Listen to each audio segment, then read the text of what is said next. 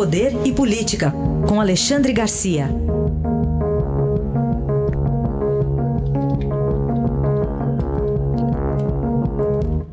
Alexandre, bom dia. Bom dia, Raíssa. Bom dia, Carolina. Bom dia. E começamos com a confirmação de Cássio Marques no Supremo pelo Senado. Pois é, já era esperado, né? mas esperava-se até menos votos. O próprio líder do governo me disse ontem à noite que ele se surpreendeu.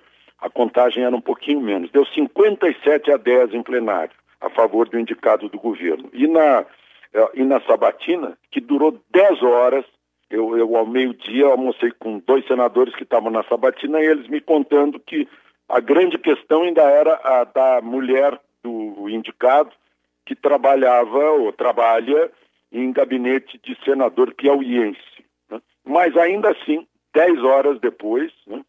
É, de 10 horas, é, depois de 10 horas de, de, de sabatina, deu 22 a 5.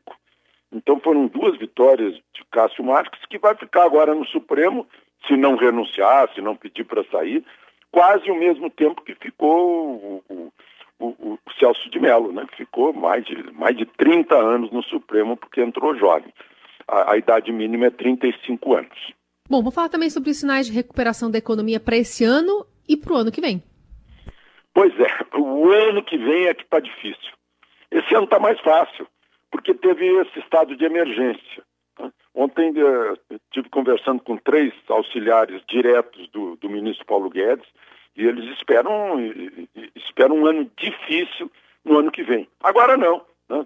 Foi, foi recordista, nunca um setembro teve uma arrecadação tão grande nos últimos seis anos como agora.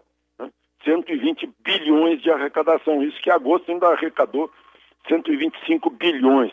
Né? Boas notícias do BNDES, do, da Caixa Econômica, eh, os bancos estatais estão se dando bem com crédito, mas neste ano com a legislação excepcional.